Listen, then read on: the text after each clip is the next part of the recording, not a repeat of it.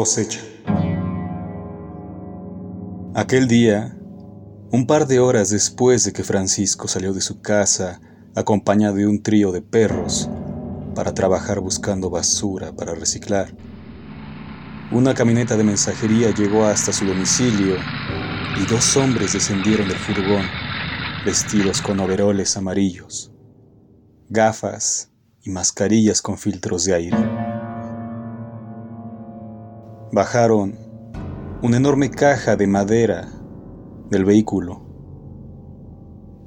Cargaron con ella y la subieron hasta la cima del promontorio donde se hallaba la choza del pepenador.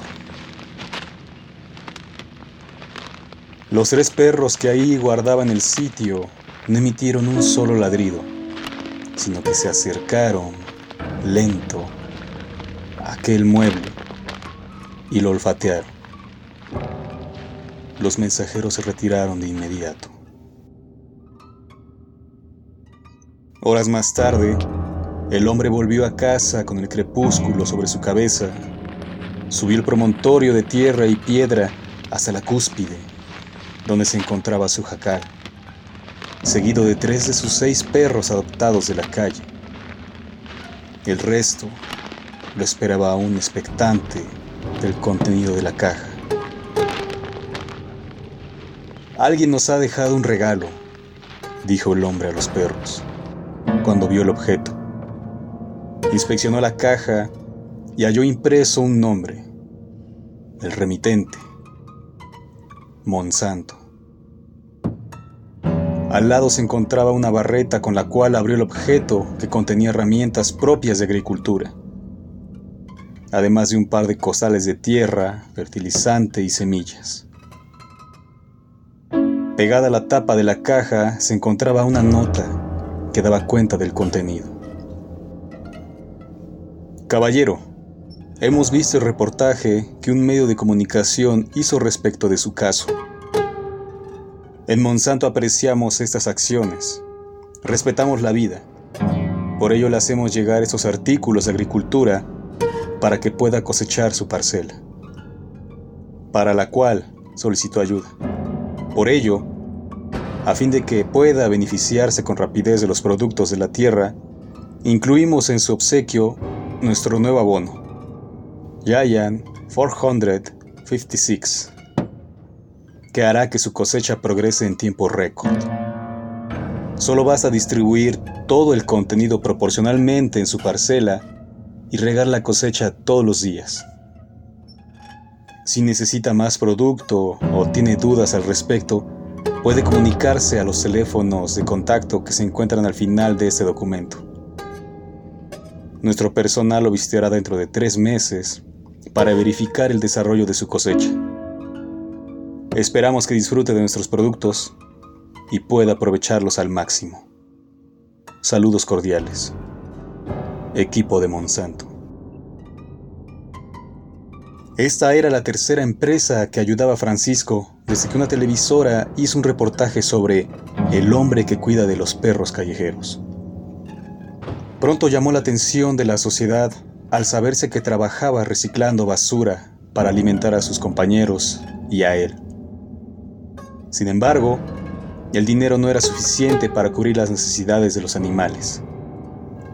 Así que días después una marca de alimento para perros acudió con cámaras en mano hasta el pepenador y le obsequió alimento para los canes, a los cuales también atendieron con baños y desparasitaciones. La visita fue transmitida por las redes sociales de la empresa. Días más tarde, una firma de materiales de construcción se acercó al hombre, con cámaras en mano, y le obsequió varias láminas para reforzar su casa y construir un cuarto para los perros. La ayuda también fue difundida por las cuentas de redes sociales de la empresa, que le valió muchas vistas, likes y aplausos. Ahora Monsanto hacía lo propio, pero sin mercadotecnia, sin cámaras. Francisco había solicitado ayuda para trabajar un pequeño pedazo de tierra para autosustentarse y ahora lo podría hacer. Apuró las labores de sus perros, luego comió y después tomó las herramientas y comenzó a limpiar aquella zona. Era un espacio de 50 metros cuadrados donde progresaban las plantas adventicias. Todo estaba listo. Mezcló la tierra con el abono y luego sembró las semillas que contenían la caja. Calabazas, pepinos, zanahorias, remolachas y tomates y un sobre, de iguales dimensiones que las demás, pero al parecer solo contenía una semilla. Según su contenido era árbol de Madagascar. En la imagen solo se mostraba un árbol común, frondoso. Al reverso del empaque decía, este es un árbol que ayuda a crecer a todas las demás plantas a su alrededor, pues tiene como función compartir sus nutrientes. Por ello se recomienda sembrarse en el centro de la cosecha. Tendremos un árbol, niños. Siempre quise tener uno, dijo Francisco a sus perros. Se metió las semillas en los bolsillos y luego comenzó a limpiar la tierra. Transcurrieron las horas y los perros iban y venían. Se tumbaron en el campo. Otros comenzaron a rascar al ver aquel espacio limpio. Y luego llegó el crepúsculo. Entonces Francisco abrió el sobre del árbol de Madagascar y lo plantó en el centro de su parcela. Luego distribuyó el resto alrededor, en espacios paralelos, sino en círculos concéntricos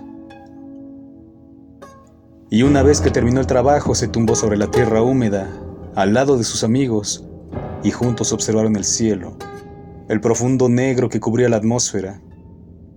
El hombre abrazó a sus perros y ellos se acurrucaron sobre él. Creo que por fin dejaremos de ser vagabundos. Nuestra vida va a cambiar, dijo Francisco.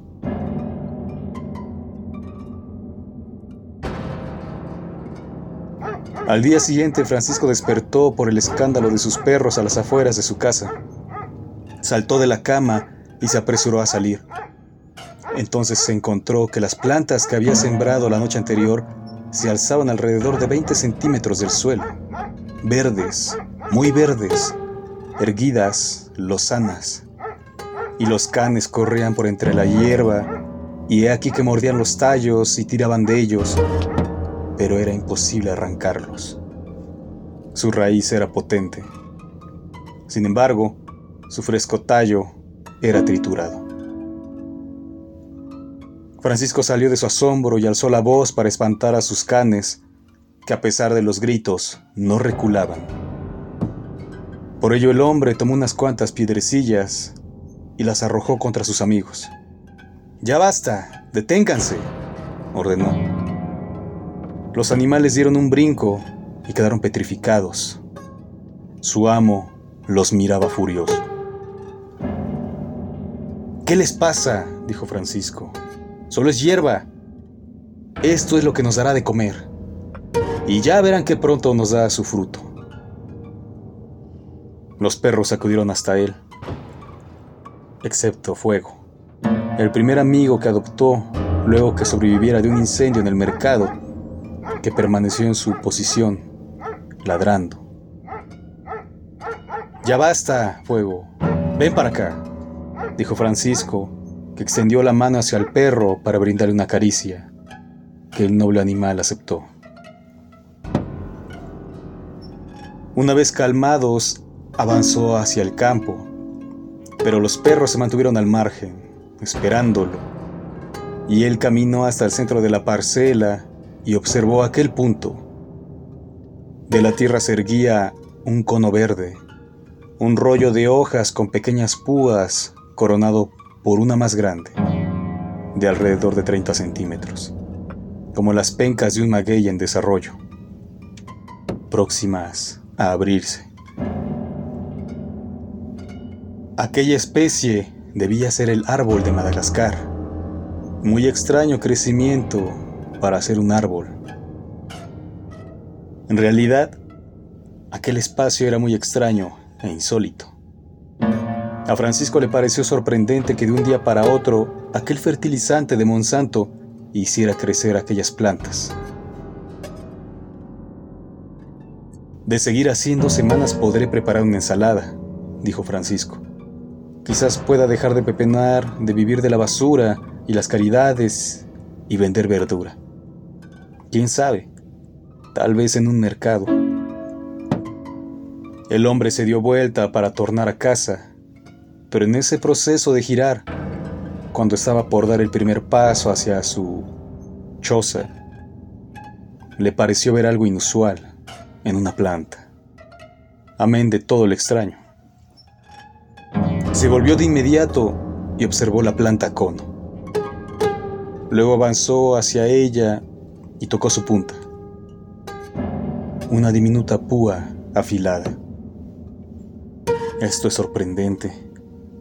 Un árbol con un extraño tronco que impulsa el crecimiento de toda esta parcela. Debe ser una suerte de maguey, dijo. Bajó su mano y recorrió aquel extraño tallo cónico y le pareció familiar la textura. Era cálida.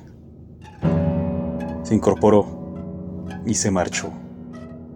Esta vez no vio nada, pero hace un momento le pareció que aquella planta se movía. Les dio de comer a sus perros.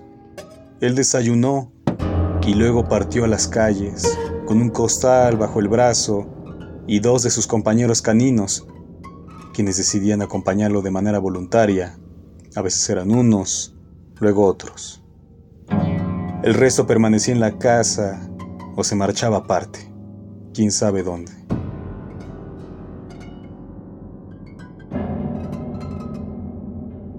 El hombre volvió, acompañado del crepúsculo como siempre, y el costal repleto de basura para reciclar. Los pies a cuestas y doloridos, como si él cargara con ellos y no al revés. Ganó el promontorio con esfuerzos, con ardor en la piel y en el alma. Una vez en la cúspide dejó caer su carga y observó. Descubrió a sus perros que rodeaban la parcela, alertas, como esperando algo. Francisco caminó hasta el punto, no dijo nada, sino que observó y halló que las plantas habían progresado en su ausencia. Pero extrañas guías, semejantes a las de las calabazas o plantas trepadoras, se extendían por todas partes, como el sistema nervioso de un humano. Algo inusual para las especies sembradas. Y había algo más al pie del árbol de Madagascar. Francisco dio un paso dentro de la parcela y de inmediato los perros comenzaron a ladrar, fúricos. Pero el hombre no hizo caso y avanzó hasta el extraño elemento. Se trataba de un ratón muerto, destazado y atrapado por cuatro de esas guías. El sujeto tomó el cadáver y lo liberó de la trampa. La hierba, una vez más, la sintió cálida y de extraña textura. Allí mismo cavó una pequeña tumba y sepultó los restos del roedor. Emitió una plegaria, alzó la vista al cielo y permaneció así, suplicante, hasta el anochecer. Luego volvió con sus perros que seguían ladrando, y extendió sus manos para brindarles una caricia. No vuelvan a hacer eso. No maten solo por matar. Matar animales por diversión, por aburrimiento, es propio de humanos. Ustedes son mejor que eso, queridos amigos. Por lo tanto, no sean como nosotros no sean como yo, dijo Francisco a sus perros. El hombre condujo a sus amigos hasta el interior de la casa, donde les daría de comer, y ninguno advirtió que la tierra donde yacía enterrado el cadáver del roedor se movía desde dentro, como si el animal estuviera con vida. Y transcurrió la noche y llegó el día siguiente y escuchó el canto de las aves, varias de ellas en su parcela, así como los ladridos de sus perros. Entonces abandonó la cama y acudió hasta el punto. Una vez más se quedó sorprendido. Aquella parcela donde la noche anterior había progresado sus semillas y extendido extrañas guías y enredaderas, ahora se alzaba una jungla con especies de poco más de metro y medio. El verde intenso lo abarcaba todo en un perfecto cuadrado, como si las plantas fueran detenidas por muros invisibles. Exóticas flores en formación escalonada de colores imposibles se mecían como agitadas por el viento, pero no había tal, no con la fuerza para agitarlas, mucho menos para sincronizarlas en una comodanza de colores brillantes y deliciosos como cristales atravesados por la luz. Pero las aves, su canto, ¿de dónde procedía? Pues no había tales animales. De pronto aquella danza cromática se detuvo y el canto cesó. Los perros también pararon. Aquel perfecto cuadrado verde era coronado por la punta filosa del cónico árbol de Madagascar, y en la púa se encontraba un puñado de plumas de pájaro de donde escurría un hilo de sangre. Francisco quedó petrificado. Aquellas flores ignotas ocultaban la cosecha en un hermético cuadrado de flora semejante a un búnker. Hojas, flores y tallos, no había ningún hueco por donde atisbar el interior. El hombre caminó, entre hipnotizado y temeroso, hacia la parcela. Colocó ambas manos sobre las plantas, hundió los dedos entre las ramas y abrió el follaje. No halló sino el profundo verde de aquel espacio. Era como abrir una puerta de par en par. El muro de plantas se dividía en toda su altura, permitiéndole el ingreso al hombre, que dio un paso dentro y luego otro, y la cortina verde se cerró detrás de él y sus fieles amigos mostraron los colmillos e intensificaron sus ladridos. De pronto, un grito desde el interior de la parcela hizo callar a los animales, que permanecieron expectantes. Esto es sorprendente, gritó Francisco. Es un milagro. Las plantas comenzaron a moverse. El follaje ruidoso, como si alguien se acercara a prisa. La mano derecha del hombre atravesó el muro de tallos y tiró de él cual cortina y apareció con una remolacha gigante, del tamaño de un garrafón de agua, y la hizo rodar sobre el suelo. Hay más de esto, dijo entusiasmado Francisco a sus perros. Entró y salió de su huerto con una sola especie por viaje, ya que eran tan grandes que no podía cargar más. Los perros se acercaban dubitativos, alertas, y olfateaban los productos. Fuego incluso orinó una remolacha, y ésta se estremeció, como intentando sacudirse los meados. Los animales echaron a correr, asustados, y justo en ese momento apareció Francisco, que volvía del interior de aquel espacio, pero ya no vio lo sucedido. ¿Qué les pasa, amigos? Solo son verduras para hacer una buena ensalada. Vamos, vengan aquí, dijo Francisco. Pero los perros no acudieron, sino que solo lo dejaron hacer. El hombre llevó dentro de su casa las verduras y comenzó a prepararlas en ensalada. Pero he aquí que al partir la remolacha brotó su jugo y descubrió que su interior estaba cruzado por hilos rojos semejantes a diminutas venas que se sentían al tacto. Tomó una rodaja y la examinó, la olfateó, la observó, le pasó la lengua y solo la halló deliciosa. Entonces le dio una mordida y su boca se tiñó de bermejo. Sin embargo, él experimentó la frescura de la verdura. Luego hizo lo propio con el resto y las mezcló.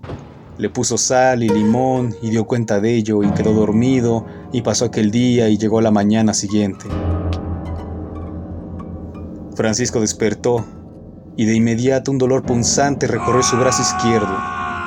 Llevó la mano derecha hasta el punto e hizo presión.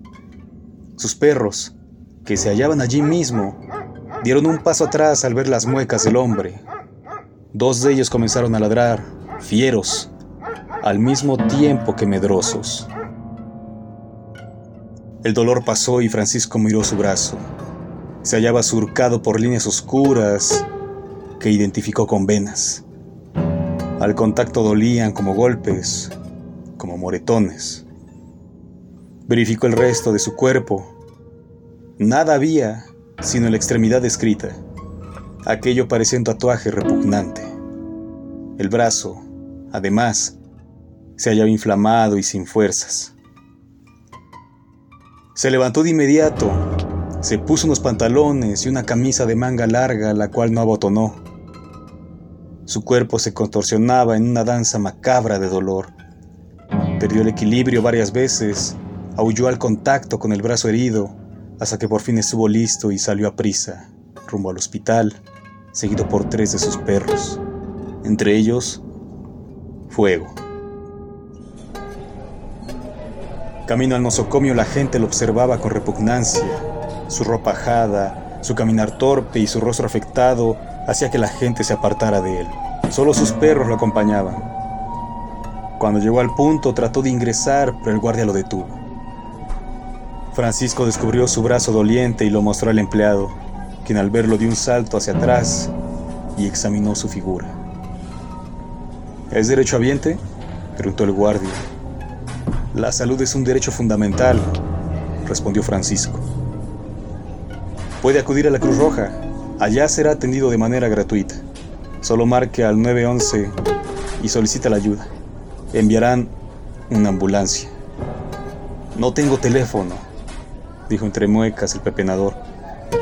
El guardia gruñó, luego tomó su celular, lo jugó un momento en sus manos y comenzó a marcar. Llamaré por ti, viejo. Diré que hay un sujeto herido a dos calles de aquí. ¿Lo entiendes? A dos calles de aquí. Daré tu descripción y la ayuda llegará hasta ti. ¿Comprendes? ¿Sí? Bueno, quiero solicitar ayuda para un hombre que se encuentra herido. Tiene algo en el brazo. No, no, no, no, no sé qué es. Francisco partió hacia donde le dijeron y apenas encontrar una banca se tumbó en ella y se desmayó. Sus perros echaron a sus pies y esperaron. Despertó con el atardecer. El cuerpo del viejo permaneció en aquel sitio ante la mirada repugnante e indiferente de los viandantes, de los demás. Incorporó sus hombros, el izquierdo, el herido, y el dolor acudió. Aulló. Los perros hicieron lo propio. Entonces el hombre irguió su brazo afectado y he aquí que no pudo.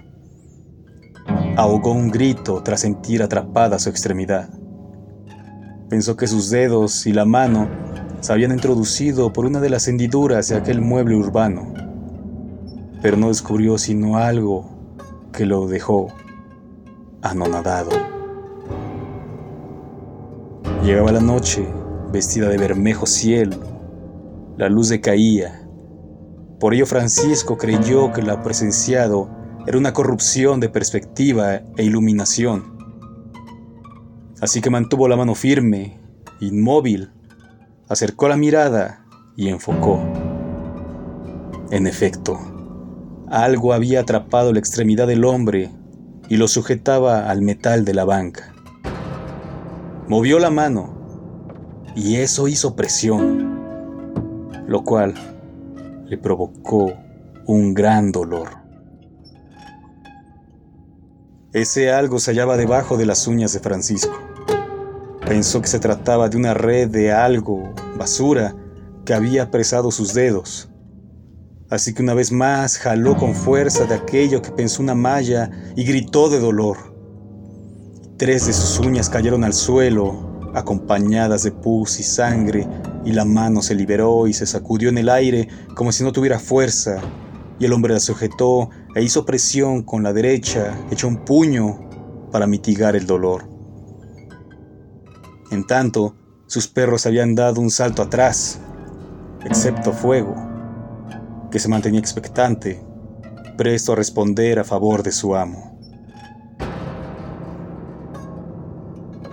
Francisco liberó su mano herida poco a poco y descubrió que pequeños y flexibles tallos emergían de la punta de sus dedos, debajo de las uñas, y se retorcían en una danza macabra como buscando dónde asirse. Al observar la banca, descubrió que parte de aquellas guías rodearon el metal y ello apresaba al desdichado. Descubrió su brazo y he aquí que lo que parecía un sistema circulatorio se había extendido y debajo de la piel se podían observar tallos y hojas diversas se diría un tatuaje de una ramería, la sombra de una jungla. Las uñas que se habían desprendido de sus dedos yacían sobre el suelo, purulentas y sangrantes. Además, restos de aquellos extraños tallos se retorcían, como buscando algo en qué asirse. Francisco se miró una vez más la mano herida, cuasi putrefacta Luego echó una mirada a sus mascotas, que lo observaron medrosos, dubitativos. Entonces se irguió, de pie, miró la luna, miró la noche y emprendió el camino a casa.